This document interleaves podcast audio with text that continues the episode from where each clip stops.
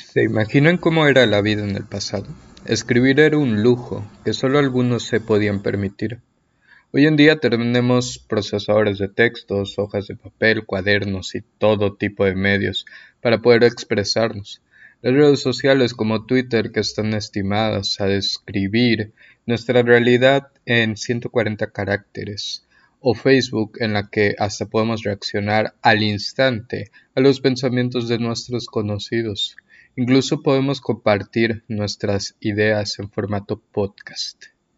Pero bueno, el pasado. También habría que mencionar que en las sociedades contemporáneas, por lo menos en la que estamos abiertas al conocimiento, es un derecho y una obligación aprender a leer y a escribir, no como en tiempos oscuros, donde era el lujo de las clases más adineradas. Pero aún así, escribir no era práctico. Habían salas enteras desglosadas de papiros, transcribiendo a mano obras enteras. ¿Te imaginas cómo era hacer una copia de la Divina Comedia en una época en donde el control C y control V no existían? Sin embargo, un invento lo suficientemente revolucionario aparecería, pasará a salvar la vida de los escribanos y marcaría un antes y un después en el que el reconocimiento público de la vida de los artistas, el nombre del invento, la imprenta. Y gracias a ella tenemos libros tal cual los conocemos. Asimismo, en los siguientes episodios, a partir de este, abordaremos el barroco, un movimiento literario, así como artístico, basado en la exageración de los arreglos, y el renacimiento, una época por lo más brillante, una luz al final del oscurantismo. Hola a todos, ¿cómo están? Yo ansioso de seguir este proyecto. Sé que la espera fue larga, hubieron distintos asuntos que arreglar antes de seguir, pero aquí estamos de vuelta y con más fuerza. Sé que ocurrieron muchas cosas, explotó el canal de YouTube con el último video que subí. Bienvenidos a los nuevos suscriptores, espero el resto del contenido les agrade. Y también recordar que estamos en Spotify, Anchor, Facebook y muchas otras plataformas de podcast, para que puedas seguir este contenido por donde más te agrade. Al final del episodio voy a dar algunas menciones o noticias, así que ojalá disfrutes de este episodio entero. El año fue 1450, cuando Johannes Gutenberg Después de mucha investigación, algunas deudas y discusiones familiares sobre quién se quedaba con las ganancias de su invento, descubrió la forma en la que, a partir de moldes pegados en trozos de papel, se podía sistematizar la copia de obras literarias sin la necesidad de un número inmenso de escribanos que copiaran una por una cada letra a mano dando paso a uno de los inventos más radicales de la época, uno que automatizaba el proceso de la copia de obras literarias.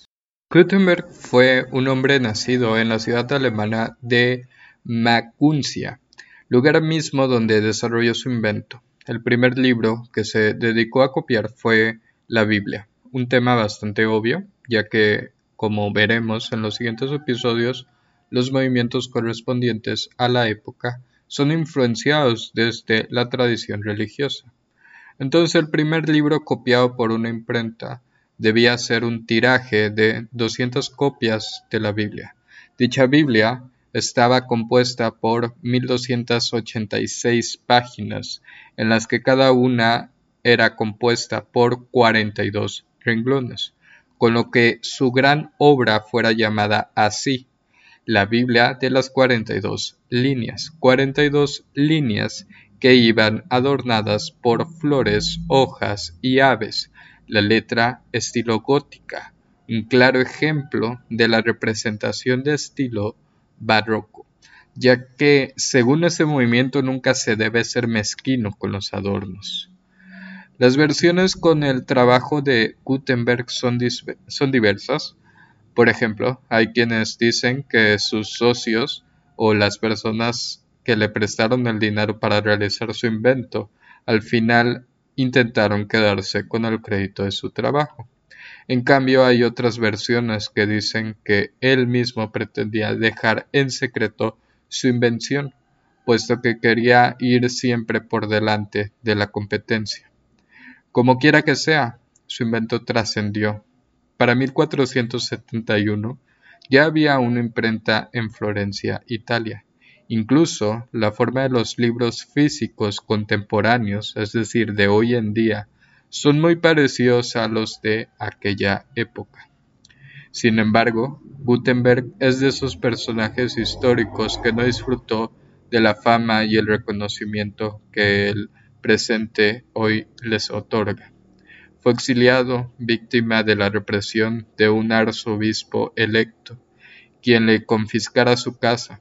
Se dice que escapó a la ciudad más próxima, pero los datos sobre su retorno no son claros.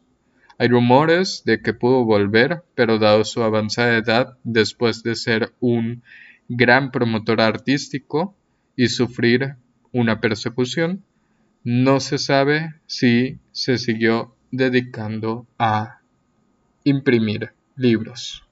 Siglos después, en tierras más cercanas en nuestro amado México, en San Miguel Nepantla. El 12 de noviembre de 1948 nacería la escritora, autora de los versos más hermosos que he podido leer, la última gran poeta del siglo de oro de la literatura en español. Escribió numerosos poemas líricos, cortesanos y filosóficos comedias teatrales, obras religiosas y villancicos para las principales catedrales del virreinato. Su nombre, Sor Juana Inés de la Cruz. Según el medio elem.mx, durante su juventud el prestigio de Sor Juana provocó que distintas instituciones le encargaran poemas como el soneto fúnebre a Felipe IV un romance al arzobispo fray Payo Enrique de Rivera, sonetos fúnebres al duque de Veraguas, un soneto acróstico a Martín de Olivas. Y sonetos fúnebres por el fallecimiento de la marquesa de Mancera. En abril de 1688, los virreyes de Mancera y Paredes partieron hacia España de regreso a la metrópoli. La condesa María Luisa, que había llevado consigo muchos poemas manuscritos de Sor Juana, promovió la publicación de la obra reunida de su amiga. Fray Luis Tineo y el secretario de la Virreina de la Nueva España, Francisco de las Heras, se encargaron de recopilar los poemas y preparar su edición. En 1689 se publicó en Madrid la Inundación Castálida, que difundió la poesía de Sor Juana en los territorios del Imperio Español. Fue acogido con mucho entusiasmo, un, un, hecho que catapultaría la popularidad de Sor Juana no solo a nivel nacional, sino a nivel internacional. La vida de todo artista tiene un poco de controversia. Así fue el caso con Sor Juana, por cómo una mujer podía hablar de filosofía o de teología, o peor aún defender los derechos de su género. Como lo dicen sus líneas en uno de sus poemas más populares, hombres necios que acusáis a la mujer sin razón. De hecho, se dice que Sor Juana no quería ir al convento por decisiones religiosas, sino que tuvo que tomar esa decisión porque era la única forma que podía estar cerca de la literatura, y así fue. Aunque el hecho después confirmó su gran vocación al servicio de Dios y a sus hermanos, cuando Sor Juana muere a mitad de una peste cuidando a sus propias hermanas monjas. El hecho trágico ocurrió el día 17 de abril de 1695. Y aquí estamos viendo una historia completa, el cómo un par de personajes que no se conocía, que ni siquiera coincidieron en un siglo, uno se aprovecha del invento del otro para así tener más popularidad y así comenzarían los artistas a tener mayor alcance. Gracias al invento de Gutenberg, la, hoy en día podemos leer las historias de Sor Juana Inés de la Cruz. Bueno, los poemas, todo lo que ella ha escrito. Quería dejar hasta aquí este episodio, sobre todo porque se me hace interesante que empezamos hablando tanto del barroco como del renacimiento con personajes para que de alguna manera le empecemos a dar caras a estos movimientos literarios. Muchas veces conocemos los movimientos literarios como algo que pasaron por ahí y no nos centramos en lo importante que fueron las ideas de los mismos artistas. Entonces se me hace una buena forma de iniciar tanto el barroco como el renacimiento. Próximamente estaremos citando a más artistas, hablando más de la época. Pero bueno, el día de hoy lo dejaremos hasta aquí y no me puedo despedir sin antes darles algunas noticias tales como que mi amigo Yael del podcast Gatos Cósmicos estará compartiendo algunas, o bueno, le pedí que compartiera algunos poemas de Sor Juana Inés de la Cruz y también de Shakespeare, que próximamente hablaremos de este señor tan importante para la literatura, sobre todo para la literatura en inglés. Ojalá puedan darse la vuelta por uh, su podcast. Su podcast está en Spotify. Lo pueden encontrar así como Gatos Cósmicos. Y yo hasta aquí me despido. Ya saben, vayan al Spotify de nuestro amigo Gatos Cósmicos. Escuchen todo su contenido. Es contenido muy cortito y muy hermoso. Vale la pena escucharlo. Así si no tienes que palabras dedicarle a tu crush, estoy seguro que ahí está el poema perfecto para eh, dedicar.